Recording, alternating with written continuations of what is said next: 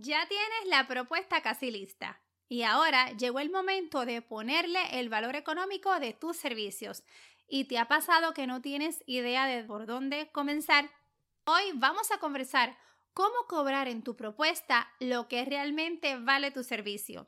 Si tienes un negocio de servicios o eres dueño de negocio y te estás desarrollando como consultor, este episodio definitivamente es para ti.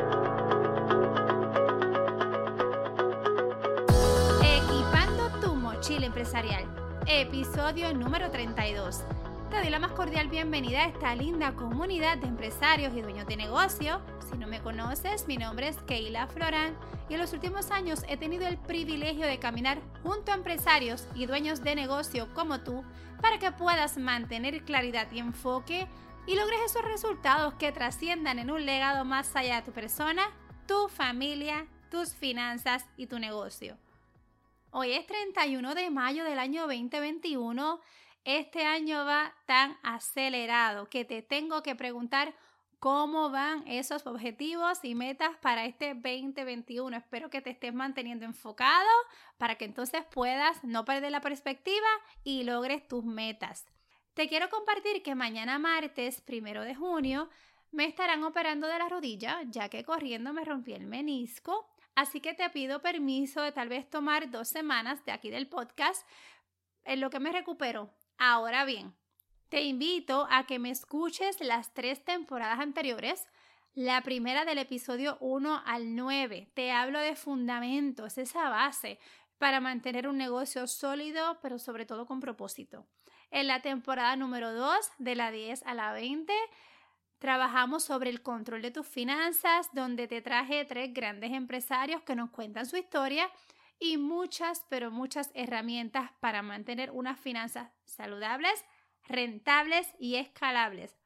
Y la última temporada, la número 3, del episodio 21 al episodio 30, donde te hablo de resultados y transformación, una de mis temporadas favoritas. En fin, te animo a que las escuches, tomes notas y equipes tu mochila con toda esa información donde te aseguro que con voluntad e implementación verás grandes resultados, no tan solo en tu negocio, sino también en tu persona.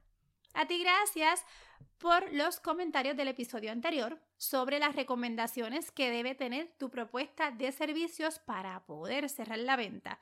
Una persona me contactó por email y me escribe, Keila, Gracias por ese paso a paso de cómo construyo mi propuesta de servicios. Ahora bien, no sé cómo cobrar, dame luz, por favor. A ti te envío saludos y gracias por acercarte y hacerme esta pregunta. No revelo tu nombre porque no te preguntes si lo podía hacer. Eh, pero nada, te envío muchísimos saludos porque sé que me estás escuchando.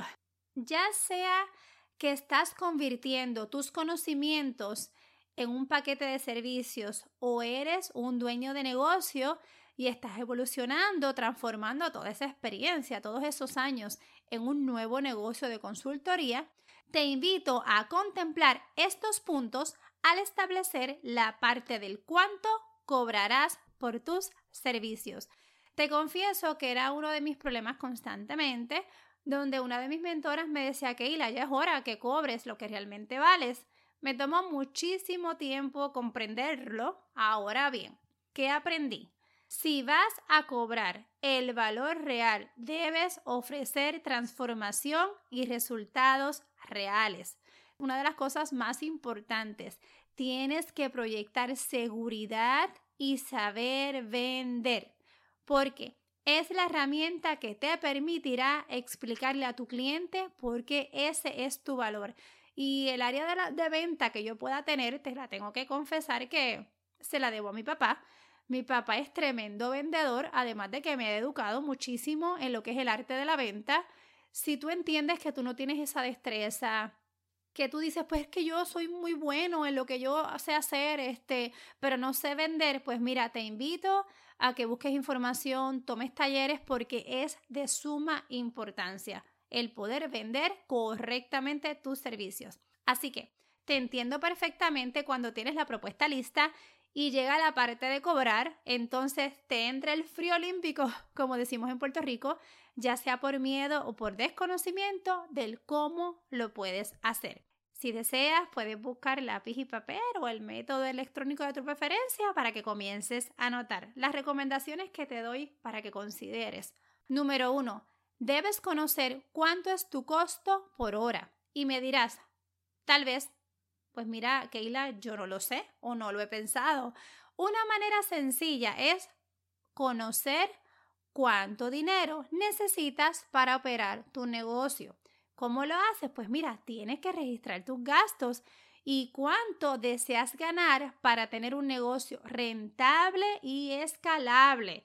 Porque no es lo mismo tener un negocio para que tú cubras el día a día, un negocio que sea rentable, que las ganancias, ¿verdad? Que con, lo que te quedas al final del camino te permita escalar, te permita invertir en tu negocio y cubrir no tan solo tu hoy, también tu futuro. Así que el cómo establecer el precio correcto de un producto o servicio te lo explico en el episodio número 17.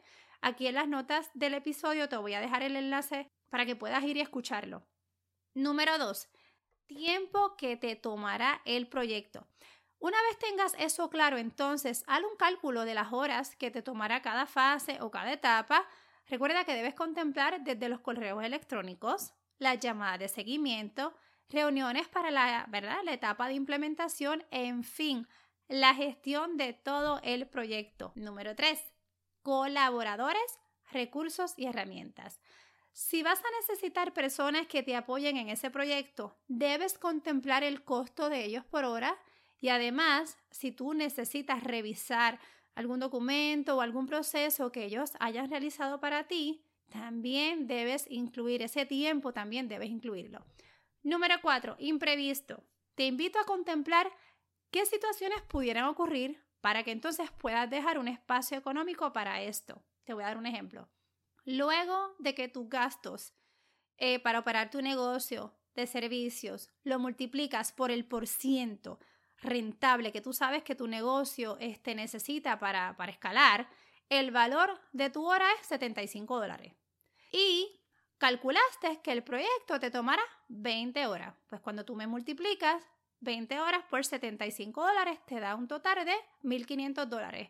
Pues mira, que yo te recomiendo pues que cobres 1.800 a 2.000 dólares porque ahí pues entonces tienes un espacio, ¿ok? Debes tener siempre una base económica donde establezcas el mínimo del valor de una propuesta que deseas aceptar. Obviamente esto ¿verdad? viene con la experiencia. En mi caso, yo tengo un mínimo de propuesta, o sea, yo no acepto menos de una cantidad económica porque pues yo conozco cuáles son mis gastos reales, pero también conozco cuánto es el valor de mi trabajo. Un consejo. Ten mucho cuidado con el cliente que no desea pagar por tu servicio. Que te requiere mucho tiempo y esfuerzo a que entre nosotros, ¿sabes cómo yo le llamo? El que te chupa la energía. Otros le llaman el cliente tóxico. Y ese te confieso que lo mantengo lejos. No dejes tus energías con ellos y mira, yo te recomiendo que mejor buscas la estrategia de atraer a clientes que sí, que sí valoran tus servicios. Recuerda, los que te impulsan y avanzan, de eso te hablo en el episodio 23. Tienes que darle play, ¿eh? ha sido uno de mis episodios, te confieso, favoritos. Por último, para que puedas cada vez poder elevar el costo de tu valor de servicio. Recuerda siempre, necesitas innovar, mejorar, crecer, educarte. Esto es educación continua para que siempre puedas brindar una perspectiva fresca a cada uno de tus clientes y establecer esas relaciones sólidas y a largo plazo. Espero que este contenido te haya sido de mucho valor. Si quieres contactarme y hacerme alguna pregunta o deseas que desarrolle algún tema para ti, como la muchacha que me escribió, me consigues en las redes sociales como KJF Equipando tu mochila empresarial y aquí en las notas del episodio tienes mis enlaces de contacto. Confiad en Papá Dios de que me recupere pronto porque quiero estar aquí contigo rapidito y como siempre te deseo que tengas tremenda semana y recuerda, seguimos a paso firme.